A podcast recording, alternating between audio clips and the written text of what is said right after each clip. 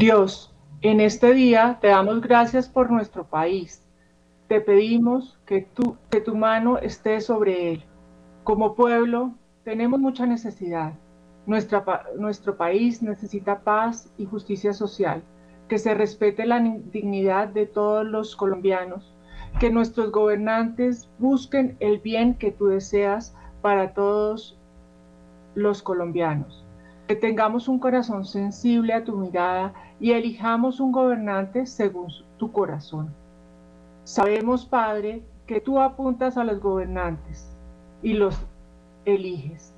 Bendícelos en sus vidas personal y profesionalmente. Úsalos para el bien de nosotros y para la gloria tuya. Que tu nombre sea exaltado en nuestro país. Amén. Buenos días, queridos oyentes de Radio María. Estamos hoy con ustedes Liliana, Pilar y Claudia. Hoy traemos para ustedes un tema muy especial y es Hablemos de Política. Para eso tenemos con nosotros a Ángela Vélez Escayón, quien es abogada y comunicadora social, candidata eh, quien fue candidata al Senado para el Partido de Salvación Nacional y es activista por la vida y la familia. El próximo 29 de octubre, como ustedes saben, habrá elecciones en todo Colombia y el país está dividido en, como ustedes saben también, el país como nación está dividido en departamentos y en municipios territorialmente. Entonces estas elecciones son para elegir gobernadores en los departamentos, que son las partes pues, administrativas, que son lo, que dirige cada departamento, en la parte de, eh, es como si fuera el presidente, pero a, nivel departamental, y los alcaldes hacen lo mismo a nivel municipal. También se van a, pues se van a elegir eh, los, alcaldes en los municipios, se van a elegir diputados departamentales, que es el órgano como legislativo a nivel, departamental, y concejales en los municipios, que a su vez es el órgano eh, legislativo. También se elegirán ediles eh, para las juntas administradoras locales, que son como las personas que son más cercanas a la comunidad. Eh, los ediles en las juntas administradoras locales son como, como asesores de eh, lo que son eh, en, cada localidad, lo que hace cada gobernante.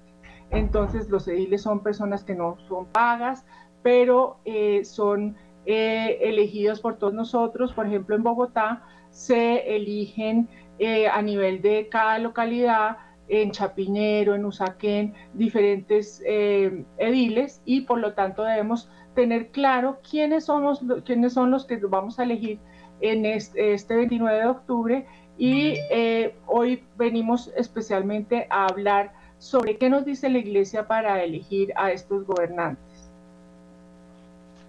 Bueno, bienvenidos queridos oyentes, es una alegría poder estar con ustedes nuevamente hoy.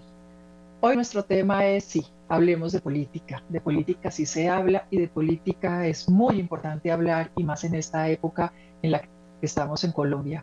Estamos acercándonos a un momento decisivo, a un momento que nos demanda una responsabilidad social, una responsabilidad moral como hijos de Dios, pero tenemos que tener claros ciertos conceptos de cómo tener eh, una forma de elegir adecuadamente eh, nuestros candidatos. Es una forma que queremos conversar hoy con nuestra invitada, con Ángela Vélez. Eh, ella es experta en este tema y se ha dedicado a esto y, quién mejor que ella para que nos pueda ilustrar. Ángela, bienvenida a este programa. Hay un Hola, bueno. ¿Cómo estás? Bienvenida. Hay un político que, que, nos gusta mucho y que lo hemos tocado en, en, en, este programa varias veces y es Tomás More. Yo creo que no nos cansaremos de hablar de él, de cómo es el representante de la política, pero especialmente de la coherencia y cómo en un momento de crisis en su época en Inglaterra tuvo que poner su vida por delante para seguir a Dios en el camino y en el camino de la política y poder tener el bien común, un bien social, un orden estructurado en Inglaterra para que los, la verdad, el bien, la democracia y digamos todos los valores que pueden dar identidad a toda la estructura del ser humano y a su vida se mantuvieran vigentes. Y puso su vida como testimonio para esto. Él se negó a, sentir el divorcio y las segundas nupcias de Enrique VIII en, Inglaterra. Y a pesar de que sabía que eso iba a significar una desgracia en su amistad con el rey, porque el rey eran muy buenos amigos. Y, ante ese momento de moral, de claridad, pudo tener una respuesta rotunda, donde le pudo decir al rey, en mi conciencia hay unos puntos que no los veo claros y no puedo obedecer a mi príncipe. Por lo tanto, voy a obedecer a Dios por delante. ¿Qué nos muestra la coherencia de Tomás Moro? Que entiende que Dios es camino, verdad y vida, y donde el hombre empieza a confundirse siempre hay que buscar el referente de Dios y entender cuál es el camino que Dios nos plantea y seguir ese camino en coherencia. Y Tomás Moro lo tenía claro. Él sabía en quién creía, sabía que que había que poner a Dios por delante ante cualquier situación y sabía también lo que estaba sucediendo en Inglaterra y cuáles eran los peligros que, podrían surgir para un país cuando un rey va tomando una decisión por el bien propio, por sus intereses propios, o digámoslo, por sus vicios propios, como era en ese momento. Entonces, él entendía y pudo poner una mirada amplia sobre Inglaterra y buscar un bien común para todos. Entonces, y tuvo la valentía de poderlo decir, de poder conectar con Dios y poder hablar y poner la verdad por delante. Él pudo sentir miedo, pero ni este miedo, ni las ideologías que predominaban en ese momento, ni los caprichos del propio rey lo dominaron tenía claro que defendía, tenía claro por qué lo defendía y tenía claro que él siempre buscaba a Dios en su corazón y eso evitó que él titubeara ante la decisión que estaba tomando. Defendió con su vida hasta el final la verdad y supo elegir a Dios. Y tenía claridad y criterio claro con una fe bien anclada que le iluminó la verdad. Entonces, por eso Tomás Moro es el patrón de los gobernantes, es el patrón de los políticos y es el patrón de un testimonio en la verdad frente a la política que tuvo que anclar ese testimonio con su vida, con el martirio. Y cómo muestra que la conciencia, que Dios y que todo siempre van por delante en la política, en la moral y en las decisiones de todo ciudadano cuando tiene que enfrentar y buscar un bien común y en todas las decisiones de su vida. Entonces, ¿por qué queremos hoy hablar de política? Porque Colombia está luchando su democracia. Estamos en un contexto histórico y sumamente difícil. Estamos en una línea sumamente delgada que por caprichos a veces de ciertas ideologías, de ciertos gobernantes, podemos caer en una situación muy compleja en una situación que lastime el bien común para todos y que lastime toda la identidad y el bienestar de un colombiano. Por eso las elecciones es la única herramienta que tenemos para poder salir y defender nuestra democracia y es importante poderlo, poderlo usar. Hay zozobra en el ambiente, hay miedo, hay angustia, hay confusión, hay desesperanza, hay muchas características que están predominando en el corazón del colombiano en este momento. Pero también hay oportunidad. Y si no tomamos la oportunidad con una responsabilidad moral y con un criterio claro, pues después no podremos quejarnos. Entonces es el momento de pensar como pensó Tomás Moro. Es el momento de aclarar la mente. Es el momento de pensar en quién creemos y en qué creemos. Y es el momento de tomar decisiones en coherencia. Por eso, Ángela, qué delicia que estés con nosotros hoy y que nos puedas hablar y expresar esto. Y te voy a dar bastante la palabra en este programa porque queremos escucharte y queremos como centrarnos en tres grandes temas. Un poco, ¿qué es esta democracia y por qué hay que defenderla? ¿Cuál es este deber social, el bien común que hay para cada uno de los colombianos? Pero también que nos cuentes qué dice la iglesia y qué dice la madre iglesia frente a esto, porque la iglesia es nuestra madre y maestra y siempre tiene una respuesta y una invitación porque la iglesia no obliga, la iglesia invita, la iglesia muestra, la iglesia propone y ya nosotros seguimos como ovejas los lineamientos de la madre iglesia. Pero, el, pero tenemos que tener claro, Y un tercer aspecto que me gustaría que, que nos contaras es cómo tener un buen criterio de elección en el momento de votar. Entonces, te entrego el micrófono, te entrego la palabra y estamos abiertos para escuchar todo lo que nos quieras transmitir hoy. Bueno, pues muchas gracias Pilar, Liliana, Claudia, a toda la audiencia de Radio María. Muy feliz de estar acá como siempre. Es un gusto y, dan esperanza, realmente da esperanza que haya una, una emisora como Radio María, donde personas eh, católicas y, enamoradas de la verdad como ustedes eh, tienen en este programa y bueno, todos los programas que tiene Radio María y asimismo una audiencia tan grande que no solamente está en Colombia, sino en, Latinoamérica. Eso, eso da esperanza en momentos tan, tan difíciles y tan oscuros. Sí, Pilar, un tema, el tema de, la, de, la, de qué se juega la democracia eh, es fundamental, porque entender que independientemente de, de que la gente está desencantada desde hace mucho tiempo, todos vivimos desencantados de la política, que los políticos, que la corrupción. Eh, tenemos que entender que eh, esta elección no es lo mismo, como no era lo mismo la elección pasada, porque, claro, uno quiere el mejor candidato, uno quiere el mejor presidente. Hemos tenido algunos buenos, otros muy regulares, pero sin embargo en 200 años de vida republicana Colombia ha sido un país que se ha distinguido por ese respeto a la democracia por esa posibilidad de crecer que a veces la gente, especialmente hoy día, desafortunadamente los más jóvenes y cierta, hay una narrativa en la que se nos ha dicho que todo lo que había estaba mal, que todo está mal, que todo es una porquería y eso no es verdad. Eso no es verdad. Claramente hay muchas cosas que están, que fallan, muchas cosas que toca mejorar, pero no podemos negar que Colombia pues es un país que ha avanzado en muchísimos temas. En otros claramente ha retrocedido muchísimo los temas que nos importan a nosotros eh, a, la audiencia de Radio María y, en general a este ambiente católico, pues como eh, la violación y la vulneración a los mínimos derecho a la vida, el, toda la imposición de la ideología de género, pues en eso sí hemos retrocedido mucho. Y precisamente tal vez por eso es que estamos en la situación tan lamentable que estamos. Pero aparte de eso, uno tiene que entender que lo último que uno puede perder en la vida es la libertad. Y la libertad no la dio Dios. Y desafortunadamente estamos en un, eh, vamos en un camino a perder esa libertad.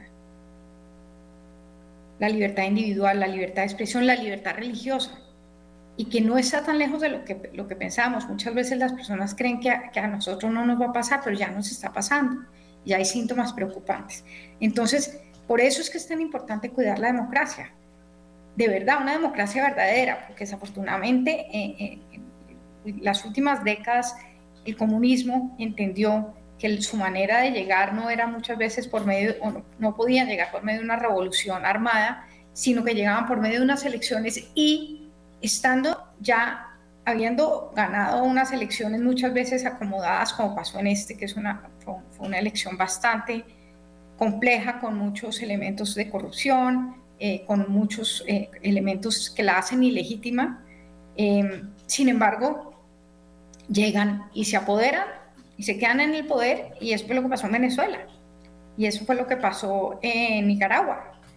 Eh, entonces, digamos que por eso es que es tan importante entender ese concepto de que nos estamos jugando la vida, porque no es solamente que unos o otros y que es que no me gusta este, no, no, es la libertad, la libertad, en todo sentido, y la libertad que nos va a afectar a todos, a cada una de las personas, a todo, cada uno de los colombianos nos va a afectar, nos afecta. Muchas veces creemos que la política no nos afecta a todo. Yo no sé de eso, no me importa, a mí yo no entiendo. Entonces, no, es el momento de que entendamos que todos tenemos una responsabilidad, que todos tenemos un papel que jugar y que de todo depende que pase. Que ya venimos por un muy mal camino, desafortunadamente, no sé, más o menos de, eh, eh, somos 50 millones de, de colombianos, posiblemente, no sé, 30 que puedan votar y, vota la mitad. Entonces e, e, es, es, muy grave porque hay mucha gente que, que, no vota y mucha gente que vota pues realmente sin conocer o, por otro tema de, por, o, por otros vicios y es inaceptable que un católico vote así. Eso es cierto que no nos puede pasar. Porque además nuestra obligación primera, y, ya te dejo Pili para que si, si quieres me hagas otras preguntas, nuestra primera obligación como católicos, primero es agradar a Dios y obedecerle a Él. Después, pensar en nosotros. Si nosotros obedecemos a Dios y lo agradamos a, Él, todo va a ser en, nuestro bien. Y desafortunadamente no ve, veo con tristeza porque además pues llevo muchos años vinculada a la política, he visto mucho de los procesos que han pasado en Colombia desde la Asamblea Nacional Constituyente, incluso antes, y lo que yo he visto es que supuestamente éramos y somos una mayoría católica, pero votamos como paganos. Entonces, por eso la, la realidad es que estamos así, porque no hemos sabido utilizar, no hemos sabido eh, valorar y entender lo que significa la democracia y creo que, que, sobre todo no entendemos que uno no es católico cuando va a misa, uno es católico todo el tiempo. Y de la responsabilidad más grande que tiene un católico es en el momento que ejerce su derecho al sufragio, a votar, a elegir. Digamos, ahora que estás tocando y entraste en el tema, en el tema religioso, eh, ¿dónde encuentra un católico los lineamientos de la Iglesia para votar. Yo sé que el Concilio Vaticano II eh, planteó unos em, argumentos, unas recomendaciones, unos lineamientos para, para, hacer una elección adecuada y también una elección, mora, elección moralmente adecuada. Y ahí, en uno de los planteamientos que, que decía, dice lo siguiente. Los fieles laicos de ningún modo pueden abdicar de la participación en la política, es decir, en la multiforme y variada acción económica, social, legislativa, administrativa y cultural destinada a promover orgánica e institucionalmente el bien común. Digamos que comprende la promoción y defensa de bienes tales como el orden público, la paz, la libertad y la igualdad, y el respeto de la vida humana y el ambiente, la justicia, la solidaridad, etc. Estos son unos planteamientos sumamente valiosos, porque estamos en una época donde predominan las ideologías, y son ideologías muy subjetivas. No van buscando un bien común, no van buscando contemplar a todos y contener a todos. Están buscando bienes particulares. Y cuando se se, de la iglesia nos dice, tienes que buscar el bien común, quiere decir el bien para todos, no el bien para unos pocos, no el bien para una minoría donde yo considero quién es la minoría, no un bien para un grupito que yo considero que es el vulnerado. El bien común es para todos. Es como el, el concepto también de la paz. La paz es universal, es para todos. No es que si yo siento paz, pero tú no sientes paz, pues de malas. No, si yo siento paz, tú tienes que poder sentir paz y el de al lado tiene que poder sentir paz. Digamos que eso es lo que traería una justicia y un bien para todos. Y estamos encontrando aspectos de la política que están más en aspectos subjetivos o de pequeños grupos o colectivos o de pequeños grupos de presión donde van marcando los lineamientos de la política. Y esto lo prevé la iglesia y nos está diciendo, no, mm, todos párense en la verdad de Cristo y todos váyanse objetivos en la verdad de Cristo, porque si no, las ideologías y las subjetividades los van a confundir. Y cuando se confunden, se van a alejar del bien común. Y si ustedes se alejan del bien común, dejan de vivir en la unidad, dejan de vivir en la paz y en el amor de Dios, en esa corriente del amor de Dios. Y fíjate cómo la iglesia lo va planteando en algunos pequeños lineamientos para tener en cuenta. Sí, a ver, hay un tema que, es muy importante, de, que, que, enrarece más y complica más la, situación. Claramente la iglesia ha sido siempre muy clara en, orientar hacia dónde debe eh, ir el, o sea, la vida, el actuar del, católico en toda su vida. Y una de esas facetas, pues, es cuando vota y elige a sus representantes.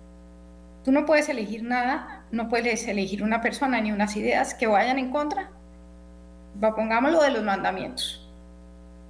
Los mandamientos de Dios, los diez mandamientos, vámonos para allá arriba porque desafortunadamente, y eso lo aterriza la iglesia muy bien en muchos momentos, pero es que hoy día se ha enrarecido tanto que desafortunadamente uno sí encuentra pues algunos sectores, algunas personas aisladas que te dicen cosas distintas y cada uno va interpretando según lo que ha dicho la iglesia lo que le parece.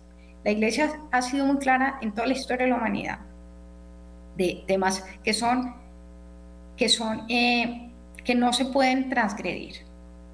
Y el tema más importante que siempre la Iglesia ha tenido en cuenta, y, Benedicto XVI, que, bueno, fue semejante hombre, semejante papa, semejante intelectualmente y, semejante claridad, nos lo recordó siempre, dijo, una que es en el tema de la defensa de la vida. Cuando un político no, es, no defiende la vida tajantemente, sin ambajes, ya está ahí contrariando lo dicho por los diez mandamientos, por el quinto mandamiento y por todo lo que la iglesia ha dicho siempre. Pero desafortunadamente hoy en día es que la mayoría de los políticos, que uno tiene que contar con los dedos cuál está realmente comprometido con la defensa de la vida, y los partidos ni se digan. Entonces, eh, ya, ya ahí, yo creo que es el, yo pienso que el punto fundamental para partir, que además es, claro, es totalmente coherente con lo que plantea la Iglesia, porque antes de la paz tiene que haber vida. Antes, antes de nada, si no hay vida, si tú no respetas eh, eh, al ser humano, si no respetas la defensa del no nacido, que es el ser más vulnerable, no está respetando nada. Eso le cuesta mucho a, a las personas a veces creer, porque como bien dices tú, hay tantas ideologías que nos han metido intereses de unos y de otros, que nos venden además con una falsa misericordia y un relativismo que es el que tiene el mundo así. Eh, complica mucho. Entonces, por eso yo sí creo que eh, de las cosas que nos ha faltado a los católicos, a los católicos, a todos, pero a los líderes católicos, o que se dicen católicos, pues que un líder católico no puede defender el aborto, en ninguna parte, en ningún momento, en ninguna circunstancia. El norte para votar bien, para votar y agradar a Dios y no estar, porque Benedicto lo dice claramente, quien votara y estuviera a favor de la, del aborto, por ejemplo, dice, sería cómplice y estaría en pecado mortal. Claramente. Entonces, ese ya, para mi gusto, es el lineamiento fundamental para votar que eventualmente me tocan dos, como nos tocó la vez pasada, nos tocó, pongámosle punto completo, en la campaña presidencial que acabamos de pasar, nos tocaba dos males. Al final, no sé si ustedes, pero pues yo voté porque me tocó por el señor Hernández, que era abortista claramente. Hay un mal menor, no es el ideal, para nada es el ideal, pero en principio uno tiene que buscar el bien mayor. Porque es que además una persona que, entiende que, este, que, la defensa de la vida es el bien supremo, va a entender todos los otros, todos los otros eh, principios. Si tú eres capaz de entender y no tener eh, ambaje y no, hay, y no relativizar la vida humana, que eso es lo que nos pasa hoy en día, eres capaz de defender con verticalidad que defiendo la vida humana independientemente que entienda las circunstancias y que me preocupen las mujeres y todo lo que uno quiera, si uno, una persona entiende eso, va a poder defender todo lo otro porque va a defender el bien común, porque tiene la claridad. Es más, hablándolo en términos nuestros católicos, de nuestra fe, hay gracia. Hay gracia. ¿Qué pasa cuando no hay gracia? Pues que no ve uno el pecado. El pecado más grave a los ojos de Dios es uno de los pecados más graves es el, tema del aborto, porque es que es, es, desde a todas luces es, es, lo que más le duele a Dios y, en múltiples eh, santos y místicos lo han dicho, pues la Madre Teresa de Calcuta lloraba por eso, ¿no? Entonces digamos que yo creo que sí es importante que, que, que, que a la política el católico vuelva a poner en su, su justa dimensión las cosas porque es muy fácil que nos confundan, nos digan, no, es que la paz, es que la paz, es que la paz está muy manoseada, porque lo que dices tú, Billy, está, eh, es total, la paz es un concepto universal, la paz primero nace de mi corazón, de lo que yo tengo en mi corazón. Y, y, y si no lo tengo en mi corazón, pues poco voy a poder trabajar por la paz de los otros. Adicionalmente, la paz es no, no hacer nada, es como es permitir todo. No, la paz no es eso. Porque de la paz tiene que haber la justicia, eh, de, de, la justicia también viene la paz. Sea, llega un momento que ante un conflicto, pongamos una guerra, la Segunda Guerra Mundial, por poner un ejemplo, una vez pasa la Segunda Guerra, pues hubo una justicia que condenó a, a una cantidad de personas que cometió una cantidad de, de crímenes y ahí hubo paz. Ahí hubo paz en el momento que cada uno recibe lo que tiene, hay unas consecuencias, las personas, eh, y nos podemos poner como de acuerdo en un pacto social otra vez de, bueno, pongámonos de acuerdo en estas cosas mínimas. El problema en el mundo hoy en día es que no hay ese acuerdo en las cosas mínimas. Y en esa cosa mínima que ni siquiera nos ponemos de acuerdo es en defender la vida, de verdad porque no es defender la vida de unos, de los narcotraficantes, de estos, de los otros, del que no tiene plata, no. Si tú no eres... Agustín Laje, que es un, que, creo que es un, siendo que lo critican tanto porque a pesar de que él es católico, pues él no es católico practicante en su, complejidad. Yo, hablo de él porque lo conozco, somos amigos y puedo decir cómo lo conozco. Pero este hombre ha dado su vida por luchar por la defensa del, no nacido, porque entiende perfectamente que, es, que eso está mal. Entonces yo sí pienso que esa es una reflexión importante que, todos los todos aquellos ciudadanos que vamos a votar en, en, las elecciones del 29 de octubre tengamos claro, porque por no tenerlo claro hemos llegado tan lejos.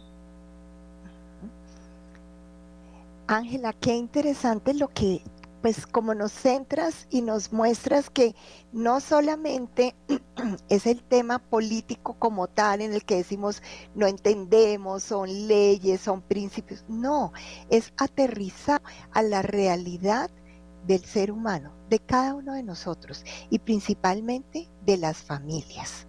Aquí en este programa siempre trabajamos alrededor de qué es lo que afecta a la familia. Y estamos viendo, nos lo contaban eh, Pilar desde el comienzo, cómo desde épocas antiguas se vivían este tipo de, de, dificultades. Tomás Moro defendió con su vida por empezar a defender principios de vida y de familia.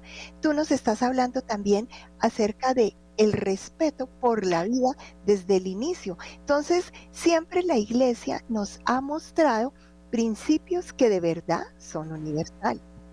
Hoy en día otras ideologías son de minorías, que quieren eh, a la fuerza y con la imposición eh, llegar a, tomar un papel preponderante en la, en la sociedad, hablan de principios eh, universales que no son universales. La iglesia Pilar nos comentaba también y Ángela nos muestra aspectos que de verdad tocan al ser humano en toda su dimensión. Y por eso es que de política hay que hablar. Hay que hablar en la familia, hay que enseñar a los jóvenes. Me encantaría preguntarte sobre cómo ves la importancia de la formación en política a los jóvenes. Veíamos en ese momento que en la historia ha habido siempre luchas políticas, pero a veces pareciera también en nuestro país que a los jóvenes como que la historia o no se les contó o se les ha contado distorsionada.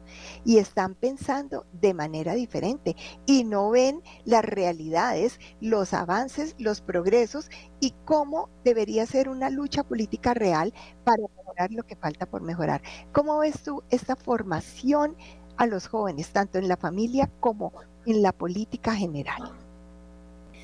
Pues es que realmente lo que estamos viviendo ahorita... Eh, en, nuestro país y en el mundo, porque si ustedes miran la situación en el mundo general, en Latinoamérica ni se diga, pues es, es muy triste. Y hay que entender que lo que vivimos es consecuencia primero de esa forma de formación, no fue formación, sino de formación, realmente en nuestros valores y en la riqueza de nuestra fe, de nuestra civilización cristiana. Porque Hoy día terminamos prácticamente avergonzados de, nuestras raíces cristianas, de entender por qué es que somos cristianos. Yo diría que ya solamente en eso, como sociedad hemos fracasado, todos, los padres de familia, todo el mundo. Porque cuando uno no transmite el porqué de sus raíces, pues transmitir tradiciones, ¿sí? Pero si esas tradiciones no tienen un fondo y no tienen una explicación a los jóvenes, pues cualquier persona viene y les dice otra cosa y quedan convencidos. Y uno tiene que entender una realidad muy grande que, que es una realidad y es así. Hay una batalla espiritual desde la creación. Existe el demonio y el demonio inspirado unas ideologías y ha inspirado, eh, inspirado ciertas cosas. ¿Para qué? Para que ese hombre se aleje de Dios, para que se destruya y para que se dañe y dañe a sí mismo. Las guerras, ¿quién las instiga? Pues el demonio. ¿Por qué sucede eso? Porque precisamente eh, si tú vas minimizando, o sea, desafortunadamente el cristianismo, siento que fue el que irrigó todo lo bueno de la humanidad, porque Occidente es lo que es gracias al cristianismo.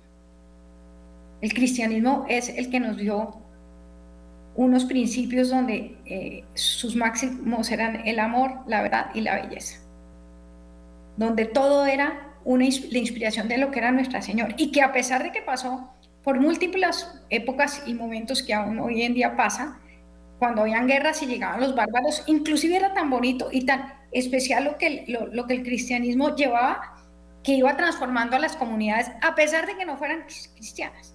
O sea, eso desafortunadamente se ha ido dejando de lado por los primeros, por nosotros, los por los cristianos, por los católicos. Hemos ido renunciando a eso.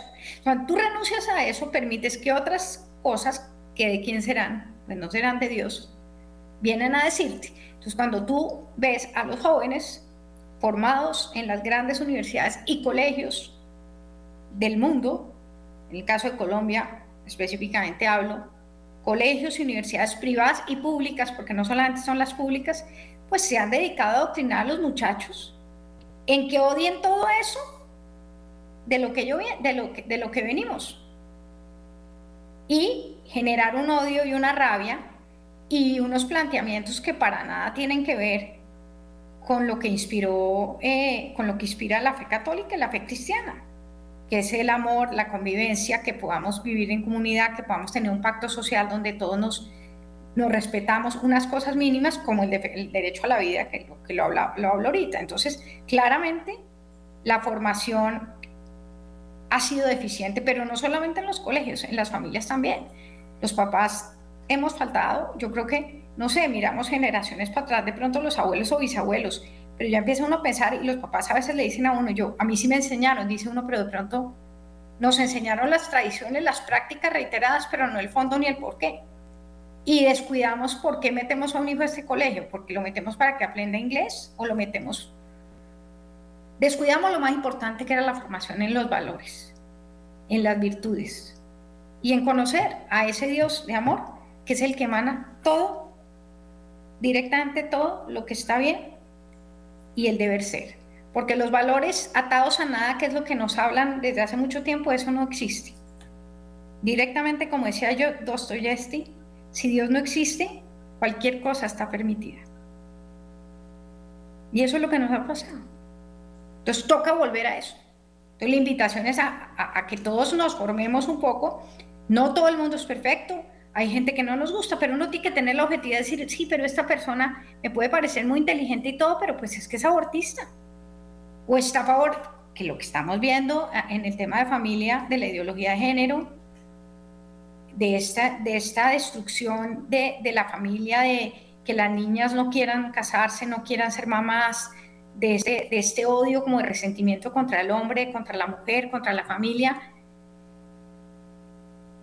si no nos revisamos y nos formamos un poquito como padres de familia y les ayudamos a nuestros niños desde chiquitos, porque desafortunadamente ya los jóvenes se vuelve más complicado. Ya los jóvenes llega un momento que están en plena momento de, si no tienen unas bases muy sólidas en la infancia, es difícil. Entonces yo pienso que ahí está la raíz de todo lo que estamos viviendo.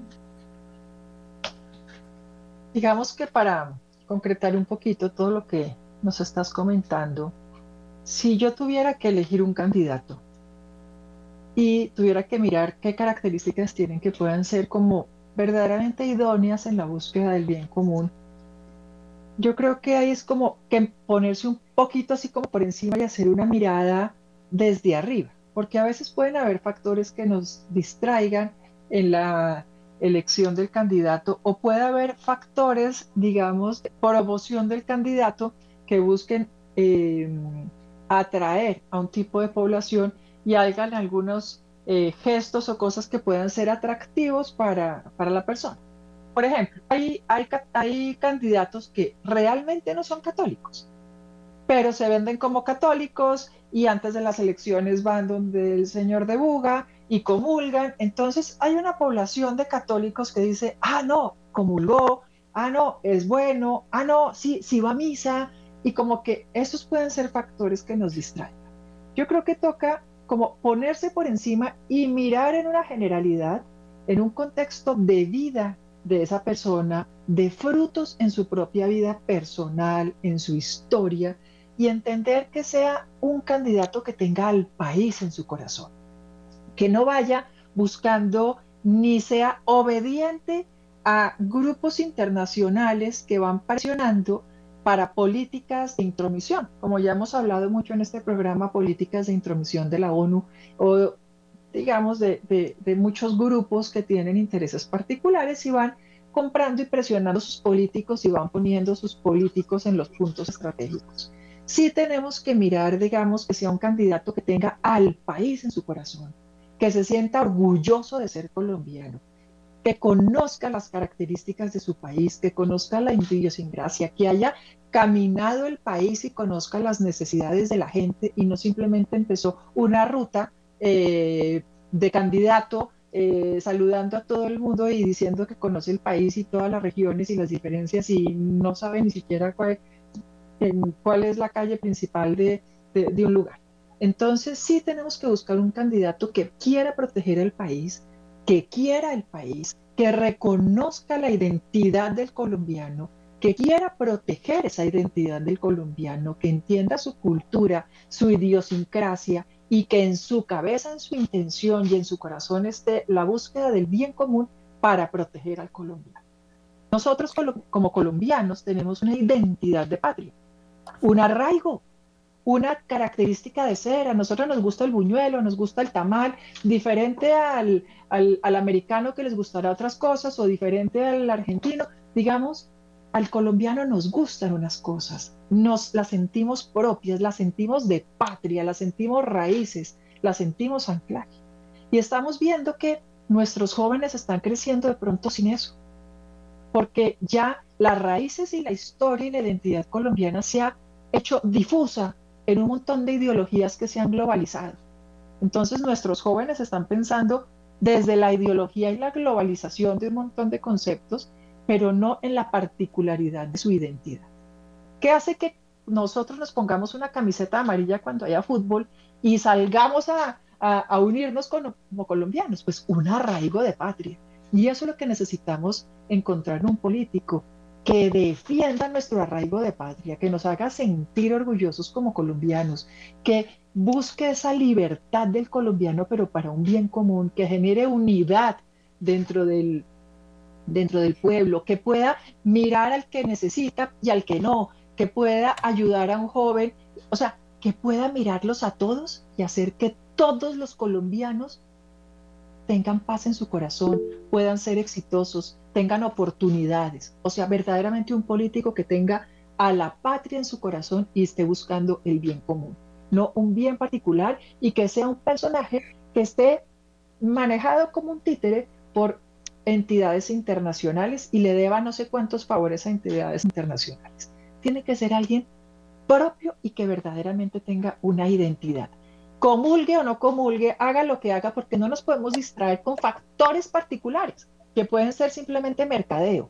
Miremos a este hombre, hace poquito en las lecturas de la, de la iglesia, hablaba el Señor unos lineamientos de cómo escoger al, a los diáconos que acompañaran y ayudaran en, en, la iglesia y cómo decía que tenga gobierno de sí mismo, que tenga gobierno de su propio hogar, que tenga, que sea un hombre con unas características de rectitud. Y valdría la pena que los volviéramos a buscar esa lectura de la misa y miráramos, porque eso es lo que tenemos que buscar en un gobernante, en alguien a quien le vamos a dar la autoridad a través de un voto de gobernarnos a nosotros. Es que esa es la gravedad del voto. Le estoy dando permiso al otro para que haga conmigo un montón de cosas. Entonces, si yo no tengo ese criterio y si yo no verdaderamente voy sabiendo qué voy buscando en un gobernante, me confundo con un montón de espejismos de mercadeo y creo que estoy escogiendo bien.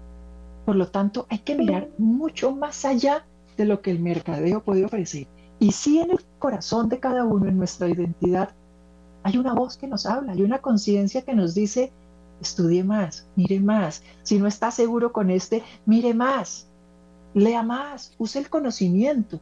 Por eso el ser humano, por eso Dios tiene y nos puso a cada uno unas dimensiones en el alma, la inteligencia, la voluntad, para, como bien dice Ángela, buscar la verdad, la bondad y la belleza.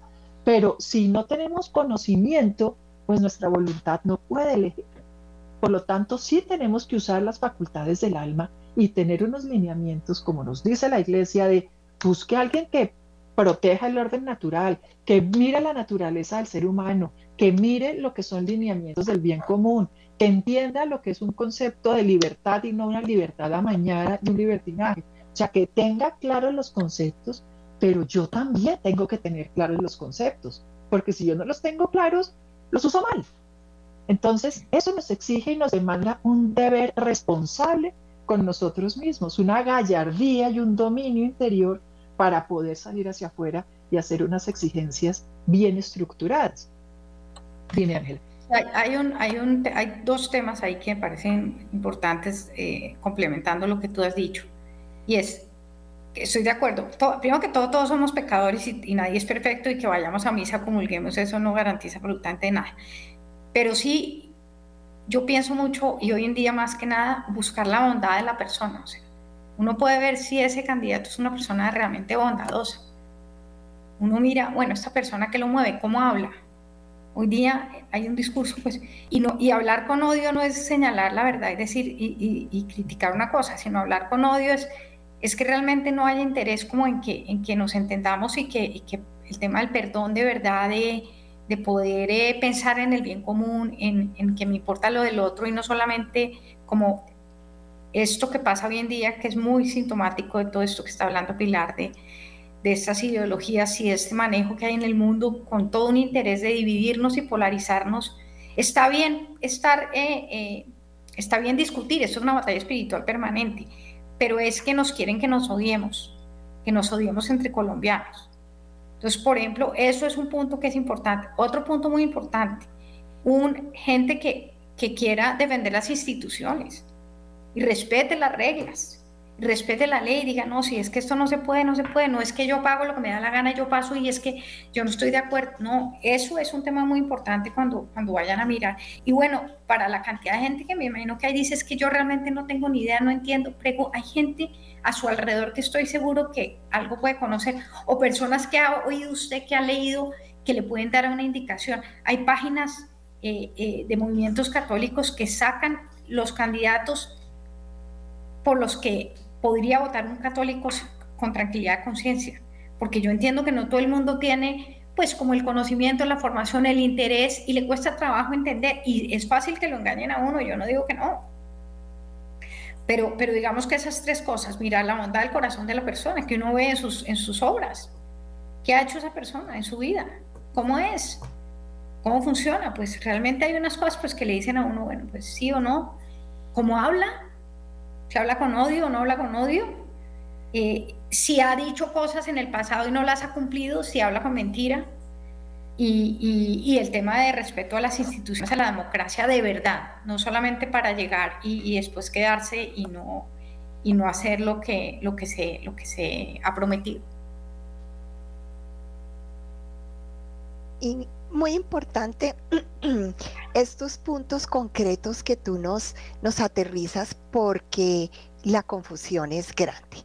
Sin embargo, hay guías y hay puntos que nos llevan a la razón y al corazón a entender lo que un católico con fe debe votar. Lo que es muy importante y creo que es un, un, buen resumen de las diferentes ideas que hemos expresado acá es que no se vale es una obligación moral del católico eh, formarse, entender y hacer un voto a conciencia. No podemos decir porque es que fue mi amigo o fue mi hijo o se supone, no, no hay que hacer suposiciones, hay que entender y no se vale abstenerse. Estamos en una situación política eh, histórica en el momento del país donde debemos defender nuestra nación, defender nuestros principios, nuestro arraigo como familia, como personas, como personas de fe. Y eh, hay que entender que nada de lo que suceda va a dejar de tener consecuencias y las vamos a ver tarde o temprano. Entonces, como bien nos recordaba Pilar, estamos eligiendo a quien nos va a mandar y nos va a mandar todos los días de aquí en adelante todos los días, no solo a nosotros, a nuestra familia, a nuestros hijos, a nuestros nietos, a toda una nación en que tenemos la mayor riqueza y la mayor posibilidad de sacar adelante entonces este relativismo moral y esta abstención y el decir, mejor no me meto en problemas, bueno, recordemos cómo iniciamos el programa con, con Tomás Moro defendió con su vida los principios y valores de nuestra fe. Entonces, me parece súper interesante todo este recorrido que, que hemos eh, estado haciendo y, y sí, de política sí se habla, hay que hacerlo y hay que trabajarlo. Un puntico que antes de que Pili, eh, que, sé que va a comentar algo, es muy importante